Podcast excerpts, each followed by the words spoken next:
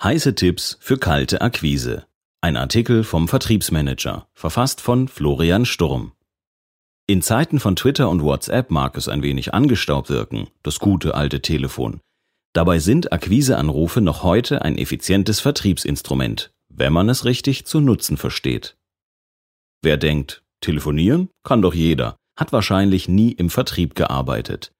Die Telefonverkäufer, auch Agents, spüren Druck von allen Seiten. Oftmals schließen Kunden vom Kommunikationsverhalten des Agents auf die Kompetenz des gesamten Unternehmens. Und die eigene Firma erwartet vom Verkäufer mit dem Auflegen ein konkretes Ergebnis, etwa ein Ja des Kunden zum Besuch eines Außendienstlers oder die Erlaubnis, ein Angebot zu schicken. Zu allem Überfluss wird die Kaltakquise oftmals weder von der einen noch der anderen Partei als angenehm empfunden. Umso wichtiger sind eine gute Vorbereitung sowie die professionelle Schulung der Agents, sagt Johanna Schott. Die Chefin der Stuttgarter Firma Study and Train hat sich darauf spezialisiert, die Kommunikationsfähigkeiten von Vertriebsleuten zu schulen. Die zentrale Frage beim Telefonverkauf lautet, wie man seine Gespräche führen sollte, damit der Angerufene nicht das Gefühl hat, schon wieder so ein telefonischer Klinkenputzer, erklärt sie. Aus Kundenperspektive wirkt diese Hartnäckigkeit zuweilen lästig. Aus Unternehmenssicht ist sie vielfach nötig. Wer immer wieder durchruft, der bleibt in entscheidenden Situationen im Gedächtnis. Die Kompetenz, sich schnell auf sein meist fremdes Gegenüber einzustellen, ist ebenso wichtig wie hohe Konzentration und die Fähigkeit, zwischen den Zeilen zu lesen. Schließlich fehlen wichtige Indikatoren wie Mimik und Gestik, um feinste Nuancen in der Unterhaltung auszumachen. Es kommt also nicht nur darauf an, was gesagt wird, sondern auch wie. Als einige der typischen Probleme ihrer Seminarteilnehmer beschreibt Schott den gezielten Gesprächsaufbau und das erfolgreiche Nachfragen. Statt konkret eine Frage zu stellen, wird über eine Frage gesprochen. Ich rufe an, weil ich fragen wollte, ob dies hänge auch mit der Angst zusammen, abgelehnt zu werden.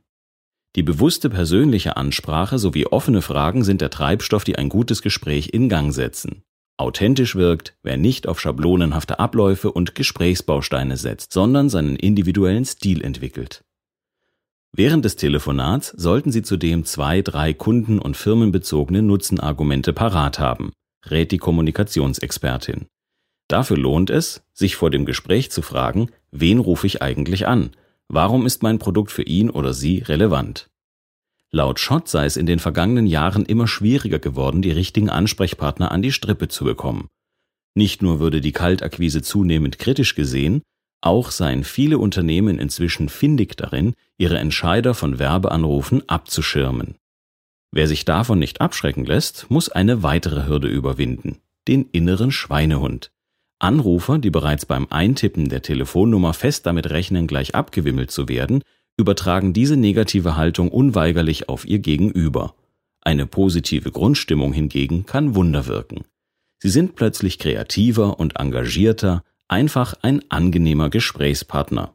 Das kommt auch am anderen Ende der Leitung gut an. Die Cold Calling Checkliste. Erstens positive Grundeinstellung. Schlechte Laune und Lustlosigkeit machen sich während eines Telefonats unweigerlich bemerkbar. Gehen Sie also positiv in das Gespräch.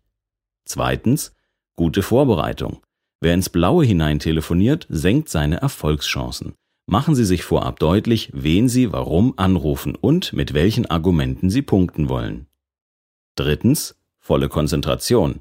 Multitasking ist im Kundentelefonat absolut tabu. Fokussieren Sie sich auf das Gespräch, vermeiden Sie Ablenkung und planen Sie genügend Zeit ein. Viertens, Leitfaden als Stütze. Legen Sie sich ein paar Notizen bereit, die Sie durch das Telefonat führen. Auch professionelle Agents mit langjähriger Erfahrung greifen darauf zurück. Fünftens Kundendialog. Binden Sie Ihren potenziellen Kunden durch offene Fragen aktiv ein. Sechstens Timing. Verfolgen Sie den Gesprächsverlauf aufmerksam und warten Sie den richtigen Zeitpunkt ab, um Ihrem Gegenüber die entscheidende Frage nach einem Termin zu stellen oder ein konkretes Angebot zu unterbreiten. Häufig geschieht das zu früh. Siebtens Trockenübungen. Nehmen Sie sich Zeit mit einem Kollegen, um Kaltakquise zu üben und eine lockere, kreative Gesprächsführung sowie besonders knifflige Situationen, verärgerte Kunden, zu trainieren. Achtens Klarheit schaffen. Wiederholen Sie Namen und Kontaktdaten, die Ihnen im Gespräch genannt werden, um später Missverständnisse zu vermeiden. Neuntens Erreichbarkeit. Stellen Sie sicher, dass Sie während definierter Geschäftszeiten telefonisch erreichbar sind. Bereiten Sie einen Anrufbeantworter oder die Weiterleitung an einen Büroservice vor. Und zehntens Mut zum Scheitern. Lassen Sie sich von einem schlecht gelaufenen Telefonat nicht unterkriegen. Machen Sie eine kurze Pause, reflektieren Sie das Geschehene und verdeutlichen Sie sich, was beim nächsten Mal besser laufen sollte. Der Artikel wurde gesprochen von Markus Henkel, Vorleser bei Narando.